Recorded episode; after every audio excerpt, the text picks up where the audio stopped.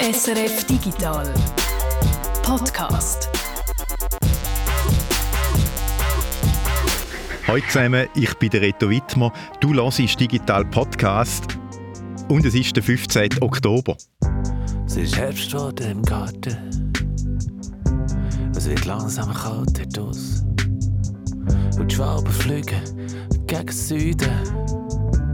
Und die Spindeln wehen ins Haus. Spinnen! Wir machen keinen Vorwurf.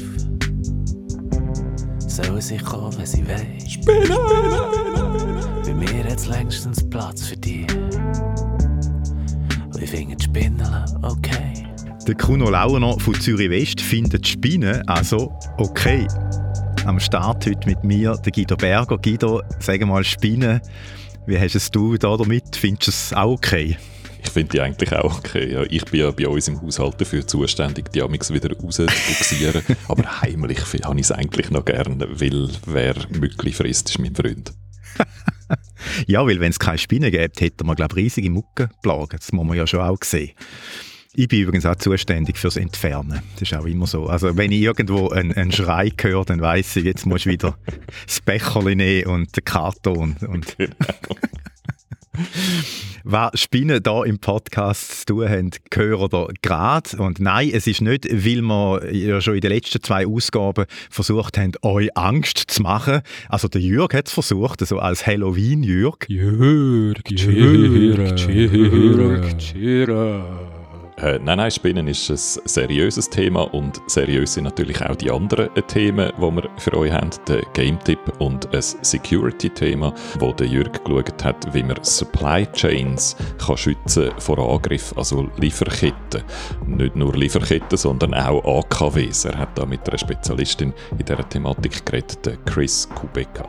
Und da gerade noch etwas, das so ein bisschen in die ähnliche Richtung geht. Anfangs Wochen ist bekannt worden, dass die Gemeinde Montreux Ziel geworden ist von einer Attacke.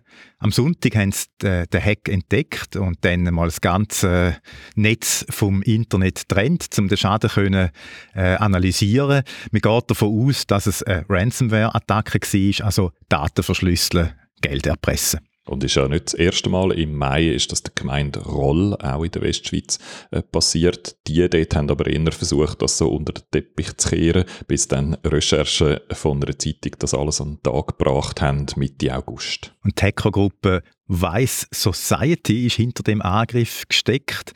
Die haben in einer Westschweizer Zeitung dann sogar ein Interview noch gegeben, Anfangs äh, September, und haben so auch gewarnt, also wenn sie dann den Zugang zu Datenbanken von anderen Schweizer Gemeinden würden finden, dann würden dann die natürlich auch angreifen und es spiele für sie auch keine Rolle, ob jetzt ihr Ziel dann eine Gemeinde ist oder eben auch ein Unternehmen oder ein Krankenhaus oder eine Stadt.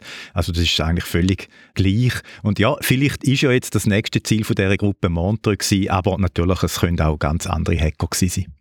Und es könnte einfach Zufall sein, oder? Mhm. Weil die Gruppen, die haben einerseits natürlich ein Interesse daran, die Klappen ein bisschen gross aufzureissen oder den Leuten Angst zu machen, weil dann die Chance grösser ist, dass ein Opfer auch Erpressungsgeld äh, zahlt. Und das andere ist, die tun in der Regel nicht einfach jemanden gezielt angreifen, sondern so schleppnetzmässig oder möglichst viel Ziel infizieren, weil halt viele von denen nicht zahlen und je mehr du infizierst, desto grösser ist die Chance, dass irgendwo dann Geld reinkommt kommt. Also das hat immer auch so etwas Zufälliges drin bei so Angriffen. Und so zufällige Opfer können natürlich eben auch KMUs sein, also Firmen. Äh, KollegInnen von SRF 4 News haben vor kurzem eine Sendung dazu gemacht, wie KMUs in der Schweiz angegriffen werden. Und in dieser Sendung ist dann zum Beispiel der Chef von einer Firma vorgekommen, der Bürozubehör und Druckerpatronen vertreibt. Äh, seine Firma ist gehackt worden. Und ja, es ist ja nicht so selbstverständlich, dass diese Firma eben auch dazu steht, dass es gehackt worden sind. Er schon. Und er hat dann erzählt, wie das so war. Also, wo er seinen IT-Mitarbeiter gefragt hat, was los ist und der ihm dann gesagt hat, ich habe nichts mehr. Ich gesagt, was heisst, ich habe nichts mehr? Ich gesagt, ja, ich sehe nichts mehr. Ich sage, ja, was, was, was meinst du mit, ich sehe nichts mehr? Ich sage, schau da, alle, wo meine Server sollten angezeigt sein, die sind alle nicht mehr da. Und die zwei, die noch da sind, sind auf Werkseinstellung. Und jetzt musst du mal auf den Bildschirm schauen. Da siehst du ein schwarzes Bildschirm mit einem weißen Schriftzug, Ryuk, und eine E-Mail-Adresse. Und dann äh, haben wir einander angeschaut und dann habe ich Google eingetippt, Ryuk. Und dann kommt dann ziemlich schnell gefährlichster Virus der Welt und dann ist mir wirklich kalter Rücken abgelaufen, weil ich dann gewusst habe, okay, jetzt sind wir gehackt worden, jetzt kommt es nicht gut. Der David Gugelmann schafft bei einer Firma, die Cybersecurity-Leistungen anbietet und er meint, dass so Attacken, wie wir es jetzt gerade gehört haben, noch werden zunehmen in den nächsten Jahren. Es hat sich gezeigt, das Businessmodell Ransomware, wenn man das so nennen will, und das muss man wahrscheinlich leider, das haben die Hacker realisiert. Das funktioniert und deshalb wird das auch in Zukunft extrem zunehmen. Das heißt, es funktioniert. Das bedeutet, offensichtlich zahlen viele. Stimmt das? Ich habe keine genauen Zahlen, aber ja, es, es muss so sein, ähm, weil man hört von Fällen, wo bezahlt wird. Oft, oft weiß man es nicht, aber scheinbar ist es leider so, dass Firmen oft keine Wahl haben und bezahlen müssen.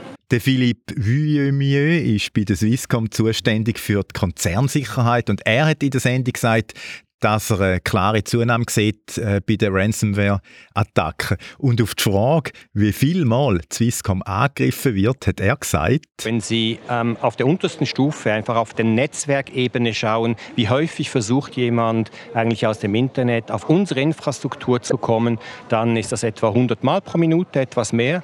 Also ich bin hier sechs Minuten mit Ihnen äh, im, im, Gespräch. Das, weiß, das heißt, es werden so um die zwischen 600 und 800 Angriffe werden während dieser Zeit stattfinden. Das bedeutet auf den Monat hochgerechnet? Viereinhalb Millionen. Ist extrem, oder? Es ist ja. etwas, was man glaub, völlig unterschätzt, so, äh, wenn man nicht in diesem Bereich arbeitet. Oder? Aber ja, ist einfach für so einen grossen Anbieter wie Swisscom ist das totaler Alltag, oder sich einfach die ganze Zeit zu wehren gegen Angriffe, die kommen. Im Prinzip ist es ein permanentes attackiert werden. Von, ja, von wem auch immer. Es ist mehr eine Belagerung als ein Angriff, oder? Es hat ja. die ganze Zeit Kanonen, die auf deine schöne grosse Burg schiessen.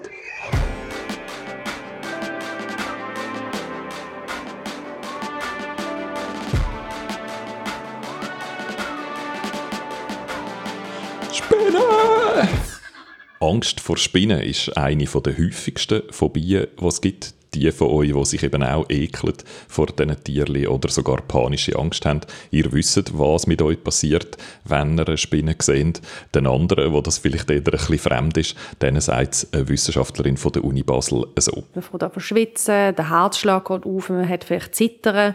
Ähm, es ist so auch, dass Gedanken sehr schnell rasen, dass man sich zum Beispiel ganz viele Sachen vorstellt, dass eine Spinne einem anspringt oder gefährlich könnte sein. Also es geht so das Kopfkino los. Und es zeigt sich auch im Verhalten. Man will aus der Situation raus, sofort vermeiden. Das ist so ein bisschen die phobische Reaktion. Kann natürlich auch bei hoher Spinnenangst ein bisschen weniger ausprägt sein. Und Leute denken sehr häufig an Spinnen, beschäftigt sich damit, die alle Räume kontrollieren, ob irgendwo Spinnen sind oder sind. Also es zeigt sich schon auf vielen Ebenen. Oder sie meiden Räume, wo es Spinnen haben können. Sie meiden den Keller, ganz gefürchtig. Dort hocken natürlich eben viele Spinnen. Oder sie gehen auch nicht an soziale Anlässe, wo es irgendwie Spinnen können haben Irgendein äh, Grillfest in der Natur draussen zum Beispiel. Also es ist schon ziemlich krass, was da körperlich und im Kopf kann abgehen kann. Von dem her kein Wunder, dass so Therapien gegen Spinnenangst boomen. Das, das sind in der Regel so Gruppentherapien, wo die PatientInnen dann konfrontiert werden mit Spinnen, mit echten Spinnen. Und das ist natürlich logistisch aufwendig und dementsprechend kostet so eine Therapie dann auch nicht nur irgendwie 10 oder 20 Franken. Die Forscherin, die wir gerade gehört haben, heißt Anja Zimmer. Sie ist Doktorandin an der Fakultät für Psychologie an der Uni Basel im Bereich Cognitive Neuroscience, also kognitive Neurowissenschaften. Sie hat zusammen mit einem Team eine App entwickelt, Phobis heißt sie, und die App verspricht, dass man sich selber therapieren gegen Spinnenangst. Ein Gefühl, das Anja Zimmer selber ganz gut kennt. Ich hatte sehr schlimme Spinnenangst. Ich würde sagen, bis zum heutigen Tag gibt es ein paar Situationen, wo man noch Herzklopfen bereiten. Aber es ist einfach weggegangen durch sehr viel Konfrontation. Vor ein paar Jahren habe ich mit dem angefangen, weil es mich stark belastet hat. Ich bin keine Therapie gegangen, das heißt, ich habe selber Konfrontation gemacht mit Bildern, mit echten Spinnen. Ich habe Freunde mitgenommen, zum Spinnen im Garten anschauen. Und es hat sich über die Zeit halt einfach genau der Prozess gezeigt, dass Konfrontation wirklich etwas macht und etwas ändern kann. Sie hat sich also mit einer eigenen Expositionstherapie oder Konfrontationstherapie geholfen. Dort hat es noch keine App gegeben, wo es einfacher gegangen wäre damit. Jetzt eben schon. Und sie funktioniert mit Augmented Reality. So wie bei Pokémon Go. Es wird einfach etwas Virtuelles in den Raum projiziert. Man braucht keine Brille, man braucht kein zusätzliches Equipment. Das heißt, man kann die App einfach überall nutzen. Also im Wohnzimmer, wenn man sich dort wohlfühlt, vielleicht einmal in den Keller runternehmen, wenn es dort ein bisschen unheimlicher ist. Oder man kann sie mit in den Therapieraum nehmen, wenn man professionelle Unterstützung hat. Und spielerisch funktioniert auch die Phobis-App, sagt Anja Zimmer. Es gibt verschiedene Level, die wirklich schrittweise aufgebaut sind, dass sie immer ein bisschen schwieriger, immer ein bisschen intensiver werden. Dann tut man immer die Angst und seinen Ekel bewerten. Wenn der noch sehr hoch ist, dann bleibt man einfach in dem Level. Wenn es runtergeht und man sich ein bisschen wohler fühlt, dann kann man zum nächsten Level führen gehen. Also musst du dir so vorstellen, du leist die Hand auf den Tisch, nimmst das Smartphone, äh, startest die App natürlich und dann einfach die Hand filmen, also dass die Hand dann auf dem Display erscheint und dann siehst du eben plötzlich eine kleine Spinne und die hockt dann so ruhig einfach mal auf der Hand von dir drauf, also auf dem Handy. Das ist so der leichte Einstieg. Und jetzt muss man den Ekelfaktor bewerten und die Angst. Und wenn man dann da Fortschritt macht, dann geht es ein Level höher und dort wird es dann auch ein bisschen härter. Also dann kommen dann irgendwann eben nicht mehr die kleinen, sondern die grossen, fetten, haarigen Spinnen auf deine Hand. Ja, die kommen dann und die bewegen sich dann vielleicht eben auch. Also man muss dann wie auch so ein bisschen interagieren und das ist natürlich für jemanden, der dann wirklich eben Angst hat, dann ja, äh, noch die größere Herausforderung. Das klingt jetzt eigentlich noch einfacher so als, als Therapie äh, und so das Konzept Phobie mit einer digitalen Hilfe zu bekämpfen ist auch nicht ganz neu. Meistens brauchst du aber äh, eine VR-Brille dazu oder mhm. so und jetzt das einfach mit dem Handy äh, zu machen, ist natürlich einfacher, weil dann nicht noch irgendwie zusätzliche Hardware brauchst. Aber wirkt es dann auch noch oder ist es dann nicht mehr, nicht mehr gleich eindrücklich und hat dann vielleicht auch weniger Wirkung? Es ist tatsächlich so, dass Augmented Reality funktioniert. Die WissenschaftlerInnen haben eine Studie gemacht zu dieser App, wo sie wirklich eine Wirkung festgestellt haben. Wir freuen uns alle sehr ab dem Resultat. Ähm, wir haben geschaut, wie verändert sich die Spinnenangst emotional. Also haben die Leute befragt, wie hoch ist ihre Angst und der Ekel. Wir haben aber auch das Verhalten angeschaut in einer Situation mit einer echten Spinne. Das heißt, wie noch können sie an eine echte Spinne tragen und wie fühlen sie sich in dieser Situation. Und wir haben auch klinische Interviews gemacht, also sprich geschaut, ist die Angst wirklich phobisch, also eine klinische Phobie, oder ist sie einfach sehr stark ausprägt. Und auf all diesen Ebenen hat sich eine Reduktion gezeigt. Angst geht runter, der Ekel geht runter, die Leute gehen ein bisschen näher an so eine Spinne. Und auch generell merken sie im Alltag, dass sie ein bisschen weniger von dieser ganzen Spinnenangst belastet sind. Das war eine klinische Studie mit 66 Probandinnen und Probanden, die eben an Spinnenangst leiden. Die haben zwei Wochen lang entweder äh, sechs so halbstündige Trainingseinheiten gemacht mit Phobis, mit der App, oder nicht, wenn sie in der Kontrollgruppe sind. Und vor und nach der Behandlung haben sich dann die Teilnehmerinnen und Teilnehmer von der Studie einer echten Spinne müssen nähern. Die ist in einer durchsichtigen Box gehockt, also von dem her äh, geschützt. Und ja, möglichst näher müssen angehen, halt so, wie es die Angst davor äh, zugelassen hat. Und die Gruppe, die mit Phobis trainiert hat, hat äh, deutlich weniger Angst gezeigt und weniger Ekel jetzt in dieser realen Begegnungssituation mit dieser Spinne und hat auch können näher an die Spinne als Kontrollgruppe. Und die Leute, die an der Studie mitgemacht haben, sind dann teilweise auch recht überrascht gewesen, dass es äh, wirklich weniger Angst hatten nach dem Training mit der App. Weil Leute, die sich noch nie ihrer Angst auseinandergesetzt haben, das ist ein riesen Berg an Arbeit und man kann sich schlecht vorstellen, wie es dann nachher aussieht. Und Überraschung ist insofern groß, dass sie merken, okay, auch eine virtuelle Spinne löst bei mir etwas aus und aha, ich kann selber etwas machen. Also es gibt einem so ein, bisschen ein Gefühl von Selbstwirksamkeit und Kontrolle, dass man mit einer App so etwas machen kann. Und das hat für Überraschung gesorgt, für sehr viel Erleichterung auch für ein bisschen Gelächter, weil, weil man sich halt etwas traut und dann nachher wirklich auch belohnen kann. Die App ist übrigens nicht ganz gratis, wie man es vielleicht erwarten würde, weil es kommt ja von einer Uni, also Forschung. Äh, der Level 1 ist gratis, da kannst du mal so ausprobieren und nachher kostet es dann äh, 5 Franken. Es ist sicher noch ein, ein neues Feld, dass jetzt wirklich auch wissenschaftlich fundierte Apps auf dem Markt sind. Es gibt sehr viele Apps, die sich um psychische Gesundheit oder Krankheiten kümmern, etwas anbieten, oft gratis und leider oft völlig untestet und vielleicht auch in der Entwicklung kein Psychologe, keine Psychologin anwesend gewesen. Von dem her ist es uns wichtig, mit dem Preis auch gewisse Professionalität zu zeigen. Wir haben uns Mühe gemacht, die App zu testen und zu entwickeln im Forschungs- und im Unirahmen. Aber natürlich ist das auch etwas, wo diskutieren, also man kann, so kann man noch diskutieren. Wir beobachten jetzt mal den Markt und das ist für uns auch etwas Neues. Und der Markt sei durchaus vorhanden. Also die Methode der App könnte man eben auch gegen andere Phobien einsetzen. Bei der App, wie wir sie jetzt haben, würde ich sagen, es wirkt auf jeden Fall auch bei kleineren Tieren, bei mittelgroßen Tieren, also Insekten, Schlangen oder auch Hunde ähm, oder auch Objekte. Und bei Objekten könnte man natürlich auch ein bisschen dann ins Zwanghafte gehen, also dass es nicht nur Angst ist, sondern auch vielleicht Berührung oder Wiederholung, Zellen von etwas, also dass man dort auch ähm, in diesen Bereich einsetzen kann. Steht aber noch ein bisschen in den Sternen, sowohl forschungs- als auch entwicklungsmäßig.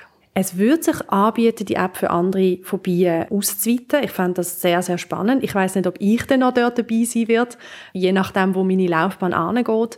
Aber generell finde ich den Bereich einfach sehr, sehr spannend. Das heißt, ich werde sicher noch eine Weile um sein und vielleicht auch noch dabei bleiben, wenn die App weiterentwickelt wird.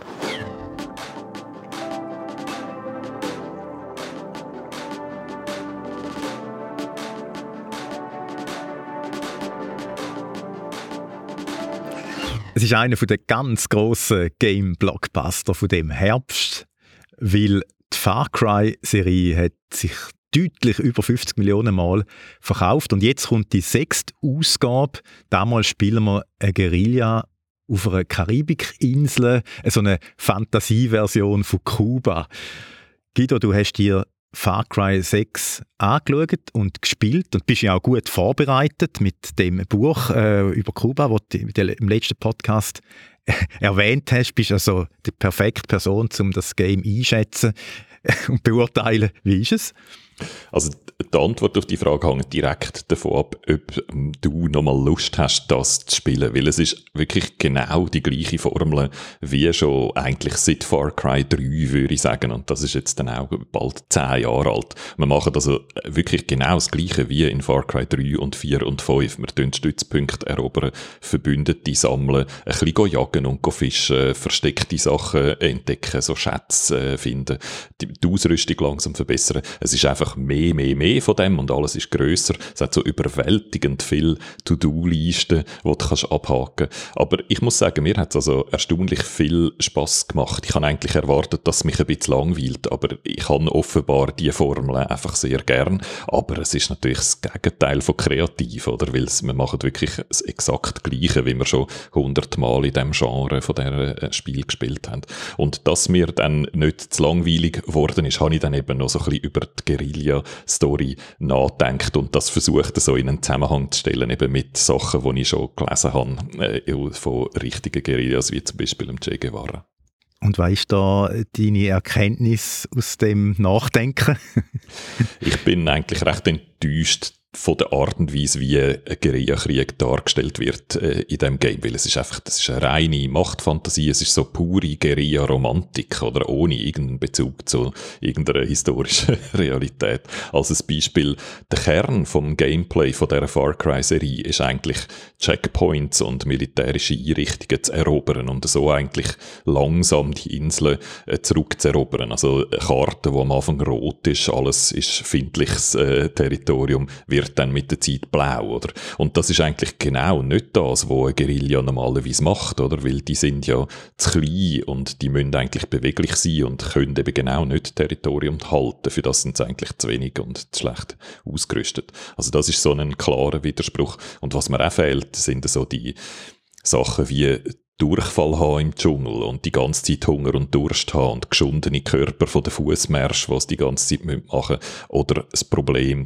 die lokale Bevölkerung für sich zu gewinnen, dass die mitmachen äh, bei der Revolution. Und das sind alles Sachen, die das Game komplett oder stark ausblendet und das finde ich schade, weil dort wäre eigentlich Potenzial gewesen für spannende neue Gameplay-Ideen. Da hätte man sich können davon inspirieren lassen und neue Mechanik einzuführen und das hat das Game alles nicht gemacht, sondern sie haben einfach irgendein Thema gewählt und über die Formeln drüber gestülpt, gestülpt die sie schon hatten, oder statt umgekehrt die Mechanik vom Game als Thema anzupassen. Also die bewährte Formel macht da eigentlich eine Chance, die da gewesen wäre, wie ein bisschen äh, kaputt. wenn man das ja, so kann formulieren Und gleich, du hast ja doch durchaus gewisse Spaßmomente gehabt im Spielen, hast du vorher gesagt. Also würdest du jetzt das Game von dem her empfehlen? Ja, eigentlich schon, weil es ist schon noch ein lässiges Spiel, oder? Einfach unter der Voraussetzung, dass man das Hirn komplett abschalten kann und nicht zu lange darüber nachdenken will, äh, was das Game mit dem macht. Und äh, dass man einfach auch kein Problem damit hat, zum x-ten Mal genau das gleiche zu spielen. Wenn die zwei Voraussetzungen erfüllt sind, dann unterhalten es die eigentlich noch gut, das Game. Und es macht ja noch einen berühmten und sehr guten Schauspieler mit im Game, der Giancarlo Esposito, wo der Gustavo Frings äh, gespielt hat, der Bösewicht von Breaking Bad. Das ist eigentlich das gewesen, wo mich sehr, habe ich mich sehr darüber gefreut, oder? Weil ich finde wirklich, was der Giancarlo Esposito macht, so als Bösewicht, das ist einfach großartig, oder? Er hat so etwas sehr ruhig und höflich und sehr bedrohlich, oder? Das ist so seine Rolle in Breaking Bad. Also der Widerspruch zwischen einem höflichen, angenehmen Mensch und aber einem gleichzeitig extrem gefährlichen Mensch. Und äh, da muss ich jetzt sagen, haben sie eigentlich sein Talent völlig verschwendet, oder? Weil er kommt schon ab und zu mal vor, aber äh, du hast eigentlich so so gut wie nie direkte Interaktion mit ihm. Also unsere äh, Heldenfigur und der Diktator, die haben irgendwie nie eine Szene miteinander. Er kommt generell einfach sehr selten vor. Und die Figur, die er muss spielen muss, ist einfach nicht so interessant wie der Gustavo Frings in Breaking Bad, sondern es ist so das klassische uralt Klischee von einem super brutalen lateinamerikanischen Diktator. Also ihn haben sie ein bisschen äh, underused, wie die Amerikaner sagen. Man hätte gerne noch mehr von ihm gesehen, glaube ich. Far Cry 6 für PC, Xbox und Playstation ab 18. Und wenn ihr noch mehr wollt sehen, wie es da genau abgeht in dem Game, könnt ihr schauen im Let's Play auf unserem YouTube-Kanal digital. Und nächste Woche ein Spiel, die Martina dann spielt und sie findet es, glaube ich, ziemlich gut. The Artful Escape. Ja, das ist schon von einem Video rausgekommen, das ist eben Anfang September rausgekommen und wir wollen es unbedingt noch reinnehmen, weil Martina findet es, glaube ich, eines der besten vom Jahr. Es mm. geht dort so um einen Neffen von einer Musiklegende, der ähm, selber auch Musiker ist und jetzt so ein bisschen wie seine eigene musikalische Identität muss finden, um sich absetzen von seinem berühmten Onkel. Und äh, also von dem her ein Thema, wo wir eben nicht schon hundertmal gespielt haben, auch eine Mechanik, die, äh, glaube ich, noch speziell ist. Also ich bin sehr gespannt, wie die Martina uns das dann vorführt. Die Artful Escape am nächsten Montag am Abend am 8. Uhr auf unserem YouTube-Kanal SRF Digital.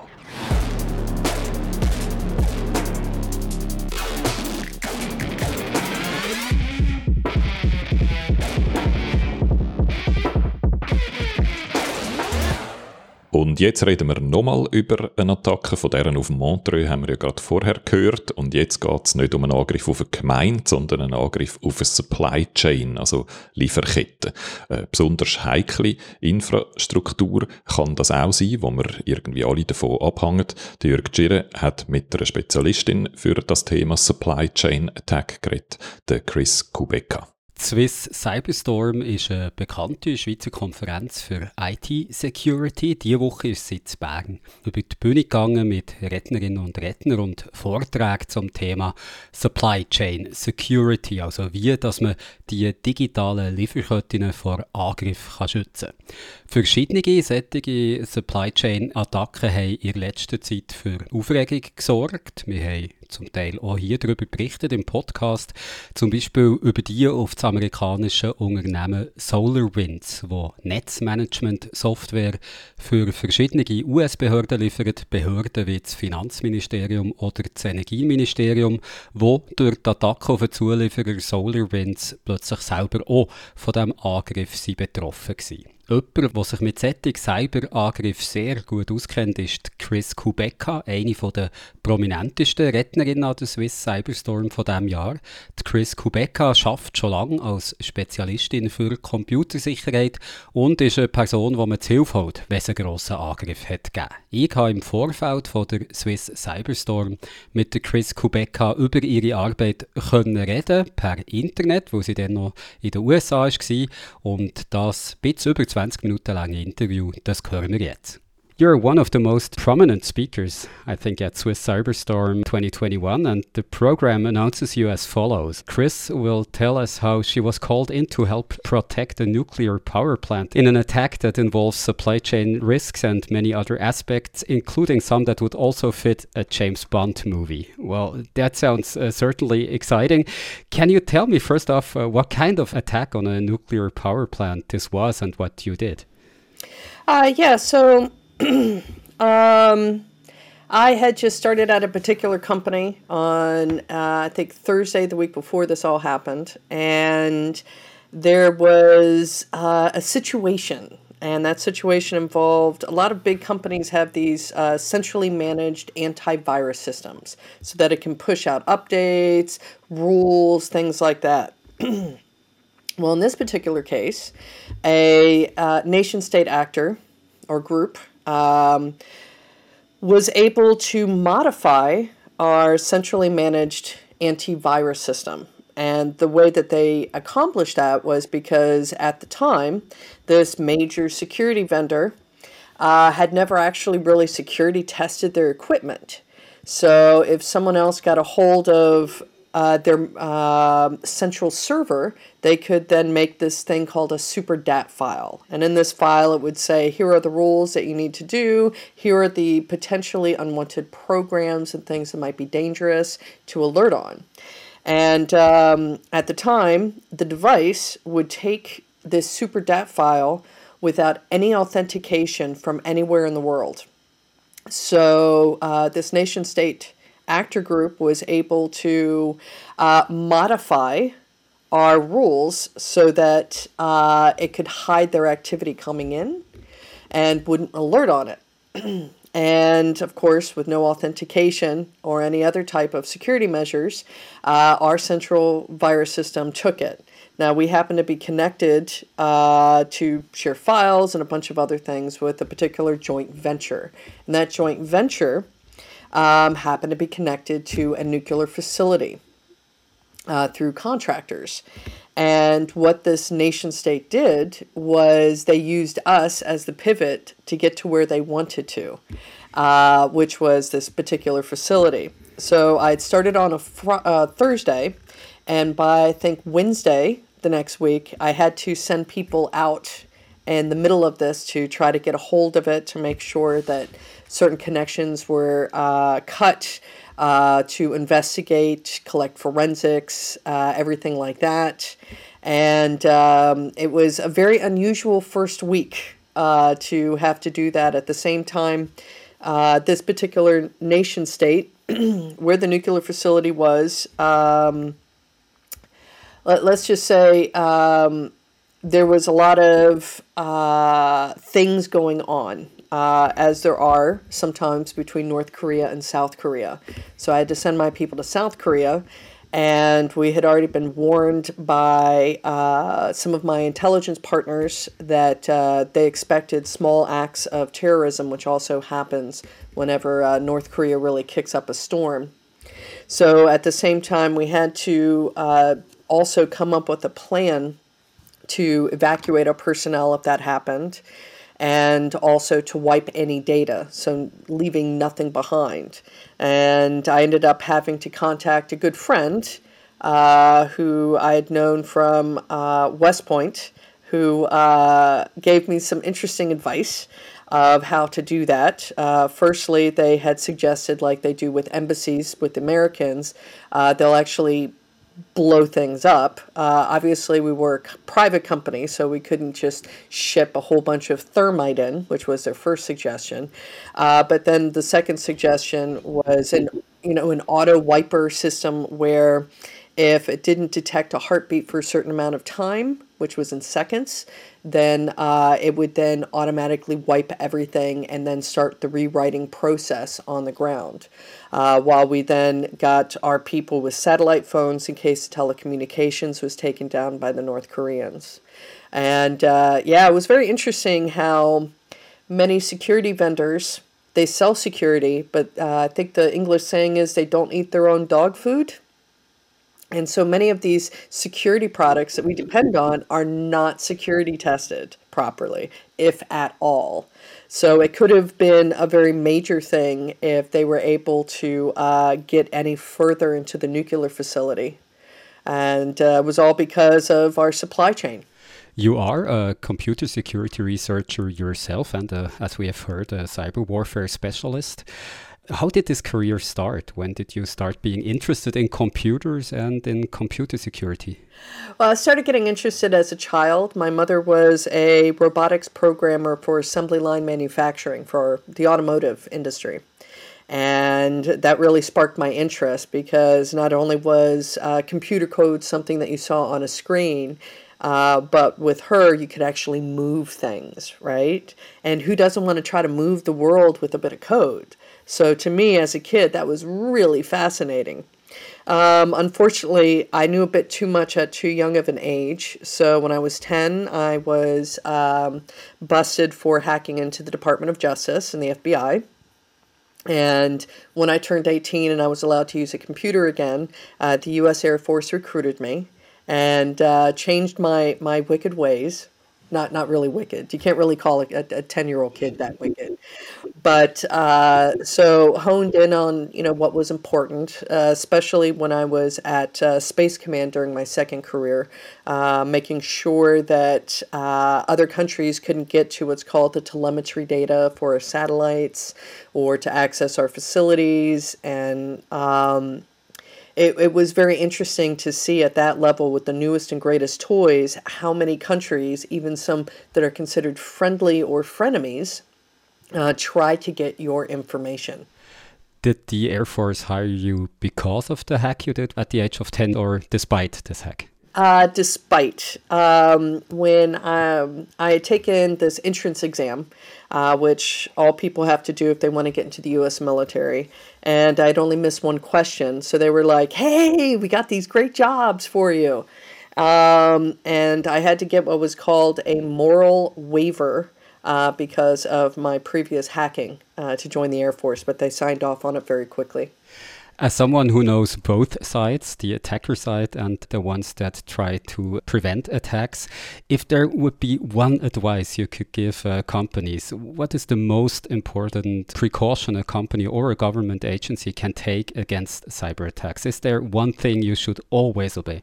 There is one thing always know all of the assets that you have. That includes hardware and software because if you don't know you have a problem, you can't do anything about it. You can't mitigate the risk, you can't try to uh, update or change things if you don't know what you have. And there's uh, even been cases, uh, I think it was about four or five years ago, I taught a course basically how to use open source intelligence uh, techniques to. Um, well, basically find vulnerabilities and exploits in intelligence uh, agencies around the world. And even the National Security Agency had forgotten about some of their assets, which I had to report to them. You already mentioned some mistakes and negligences companies and agencies don't do when it comes to cybersecurity. What are the most common mistakes and negligences you encounter in your work? Um, orphan systems. Uh, they forgot about them. They're online somewhere. It leaves a big hole into their network or to data or something like that. Uh, another one is misconfiguration, which is quite common, where they think they've secured something or put a setting, but they forgot a particular step. So, for example, a VPN isn't encrypting anything. Or they thought that they made their uh, private cloud infrastructure private, and it turns out part of it's public. Uh, so a very simple misconfiguration. Uh, with the keystroke, a hacker can get in, but also with the keystroke, you can let a hacker in not all people, not all companies face the same threats when it comes to cybersecurity. Could you distinguish between the most common threats that a large company faces, a, a rather small company faces, and a private individual faces? So, a large company could have a lot of threats because attackers, uh, general common cyber criminals, like to go where the money is. Um, but there can also be risks when it comes to what type of business dealings they're doing. So if you have a really big company like, I don't know, Boeing or Airbus, they also handle classified materials. Uh, versus if you have a very big company such as HBO or something like that, where the intellectual property will be worth a lot of money. Uh, if you have a smaller organization, they too can be at risk uh, because what type of business are they in? Uh, there was, uh, for example, a ac- small accounting uh, company, software company in Ukraine, which dealt with the Ukrainian language and almost everyone in Ukraine used this uh, software package, and it had never been security tested, privacy tested, etc. And of course, that was a big vector and a big attack there. So you don't know. And for a private individual, I would say uh, either their own data, what they could be worth, or their connections, what they could be worth. In 2012, you yourself helped a big company, the Saudi oil company Saudi Aramco, uh, after it was attacked by the Shamoon virus. In the event of such an attack, can you tell me, in your position, what is the first thing one does to prevent things from getting even worse? Well, you try to contain it. And that was one of the things that uh, Saudi Aramco did quite well. They were afraid that this was going to be something super major, so they actually disconnected themselves and all of the assets they could find off the internet, and also internally disconnected things because they didn't want it to get worse. So if you've got a uh, boat leak and you have different containers. If it's a big boat, uh, you try to shut off those containers. Many sci fi movies where in the spaceship you're like closing the door to keep the blast from coming in. That's what you have to do is to try to contain it so it doesn't get worse. The big theme of the Swiss Cyberstorm conference this year is securing the supply chain. And in fact, we've heard of some major supply chain hacks uh, lately. SolarWinds is maybe the most prominent example. A company that was hacked that also provided server management software to many US government agencies. So opening them up to the attack. Or just recently, there was an attack on Synoverse, a, a company that is critical part of the global telecommunications infrastructure. Have such supply chain attacks increased over the last years, or is there simply more of them getting out to the public? Well, I think there's more of them getting out to the public. There has been an increase, uh, a lot for either money or for surveillance purposes, but a lot is getting out in the public. and I think that is something that there are various governments they can decide.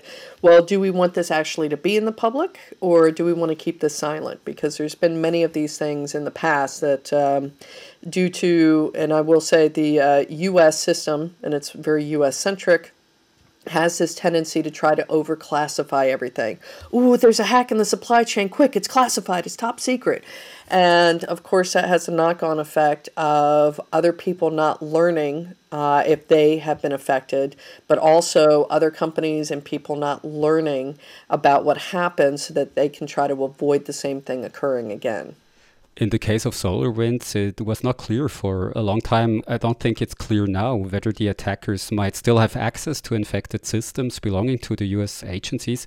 After such an attack, how can you be sure that everything is back in order and safe unless you just burn all the servers and rebuild the whole system?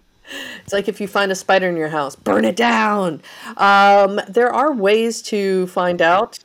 um, uh, by doing you know thorough code reviews, uh, making sure that uh, the updates are free of certain things, but at the same time, uh, there could be uh, little nooks and crannies that haven't look, been looked at, and that that's a problem.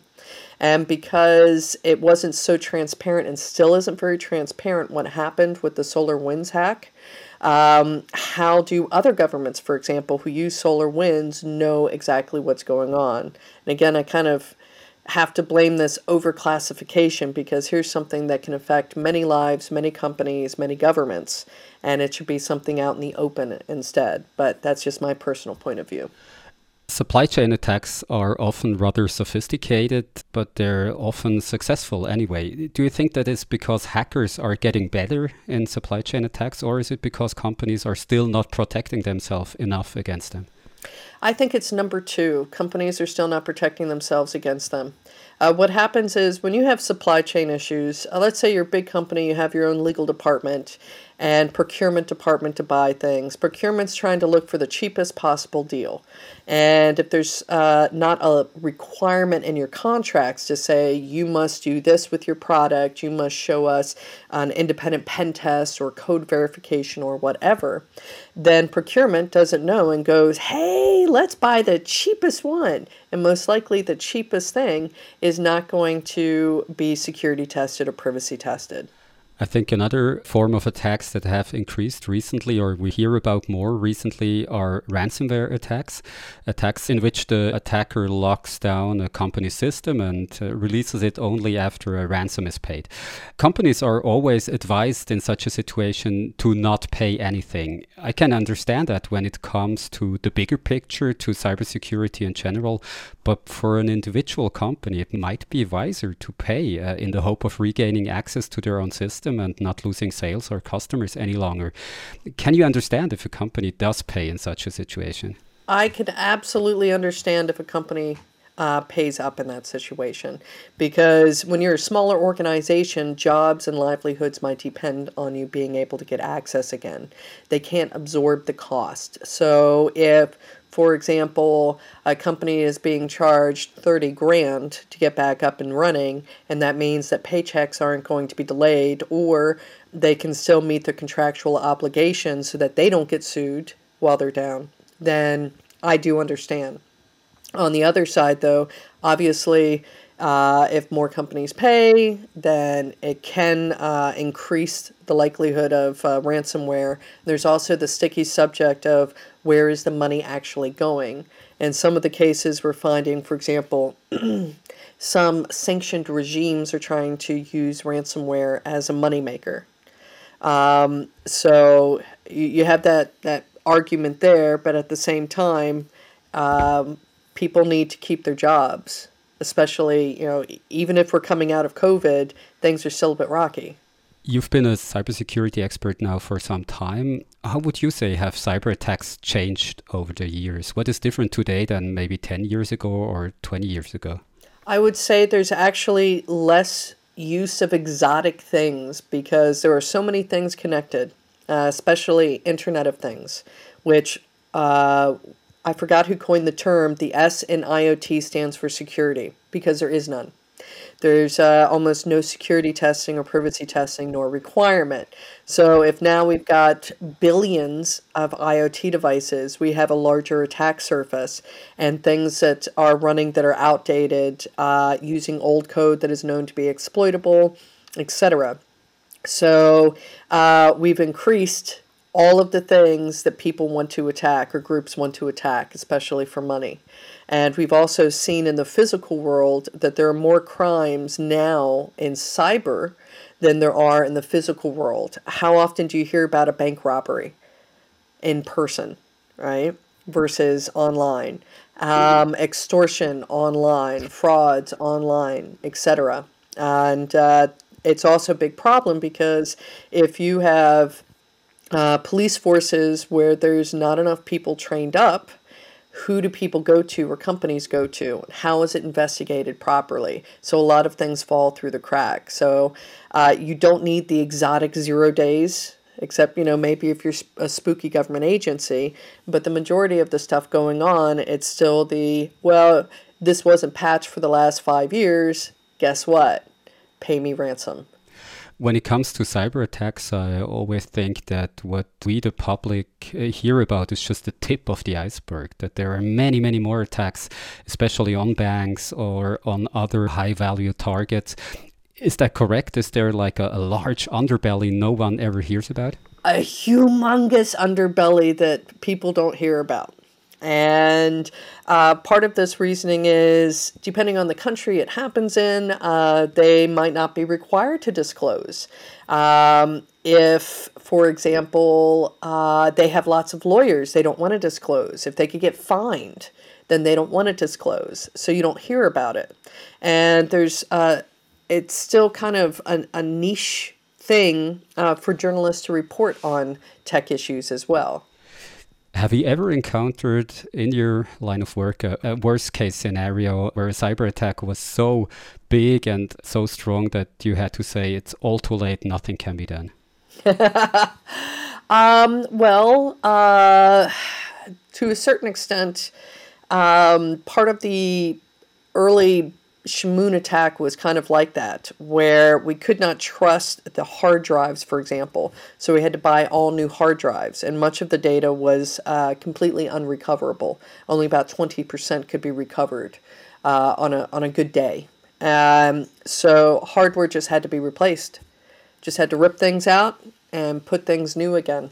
And uh, unfortunately, not a lot of organizations have the money to do that. Cybersecurity is kind of a cat and mouse game. Uh, as soon as defenders have improved their means, uh, the attackers get better themselves. Do you think this kind of vicious circle will ever be broken, or does this go on forever?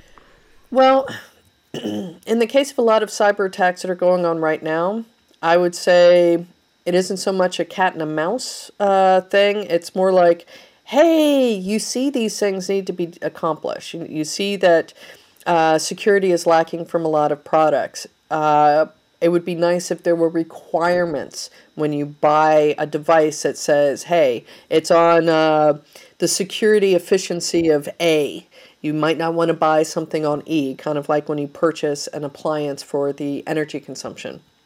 But it isn't very easy to distinguish that yet. I would like to see that. So, um, still, it's these, uh, we like to call them low hanging fruit that could be fixed or potentially be fixed. But uh, the same things go on and on and on again.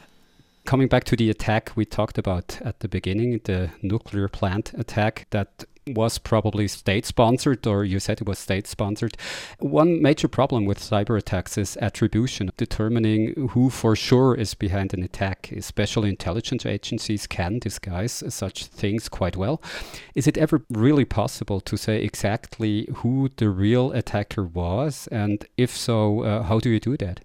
Well, there are some ways that sometimes you can prove who the real attacker is. Not all the time, because in some cases, like an intelligence agency might uh, do it in a way that tries to prove that some other country did it.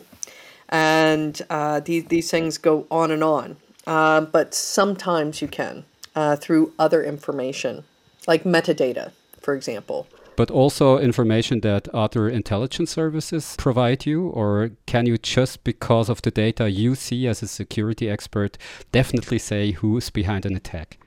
I wouldn't say that I could, for example. That's more actually the uh, job of a government to do because they're also going to have other intelligence uh, services sending information to them, things from a telecom that I wouldn't see, uh, which would then uh, hold metadata and things of that sort that I wouldn't see. So I only see a small picture, but uh, typically uh, it's usually best to try to leave that to the government because they're going to see everything and then try to say what the attribution is. Uh, Chris Kubeka, thank you very much for your time and safe travels to Switzerland next week.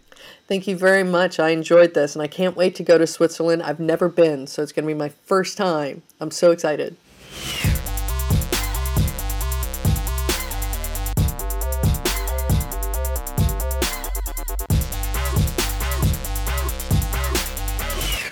Dann sind wir am Schluss von dieser Ausgabe vom Digital Podcast im Oktober. Letzte Woche habe ich ja gesagt, November, ich weiß gar nicht wieso, aber ihr habt es natürlich sofort gemerkt und im Discord darauf reagiert, hey, der Reto hat gesagt, November, dabei sind wir doch erst im Oktober.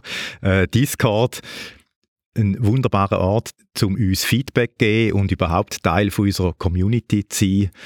Und natürlich, wenn ihr Feedback habt, könnt ihr auch ein Mail schicken, digital.srf.ch. Ich bin gespannt, ob wir auch nächste Woche wieder mühen oder dürfen berichten über eine Cyberattacke.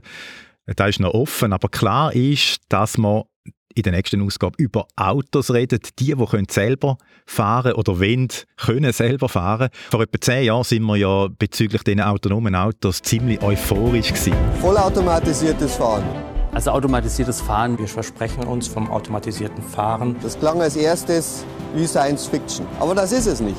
Im Grunde genommen sind wir bereits jetzt schon so weit. Unser Ziel ist es, bis 2016 hochautomatisierte Fahrfunktionen 2020 wollen wir hochautomatisiertes Fahren ermöglichen. Wir sind jetzt auch schon bereits in der Lage, Fahrspuren zu erkennen. Und dass uns das so gut gelungen ist, das macht mich ziemlich stolz auf meine Mannschaft. Dass wir weniger Unfälle haben, dementsprechend auch weniger Verkehrstote. Bis 2025 möchten wir dann beim vollautomatisierten Fahren angekommen sein. Aufbruch in eine neue Ära der individuellen Mobilität. So hat der Einstieg zu einer Hintergrundsendung ähm, SRF 3 Input, die ich gemacht habe. Das war 2014 gewesen. Und die, die hier schwärmen, sind so Vertreter von der Autoindustrie und äh, Zulieferer. Ja, der mit äh, 2020 fahren wir vollautomatisch, äh, aus dem ist nichts geworden. Und darum haben wir uns die Frage gestellt, ob jetzt bei dieser Technologie, ob wir jetzt dort so im Tal der Tränen angekommen sind, ob jetzt die grosse Depression ausbricht. Nach dem ersten Hype, wo schon ein Weile her ist. Ich habe ein Gespräch gemacht mit einem Professor von der Fachhochschule Biel im Bereich Automobil- und Fahrzeugtechnik. Und etwas kann ich euch da schon sagen, ganz so verloren sind es noch nicht, die Autos, die selber fahren fahren. Das hat schon auch Fortschritt gegeben. Und was auch noch spannend ist, Tesla hat seinen Vorsprung in dem Bereich langsam, aber sicher ein bisschen eingebüßt. So, jetzt sind wir gespannt auf die nächste Ausgabe. Dort reden wir dann ausführlich über das. Und bis dann wünsche ich euch jetzt noch eine schöne Zeit. Ciao zusammen. Tschüss.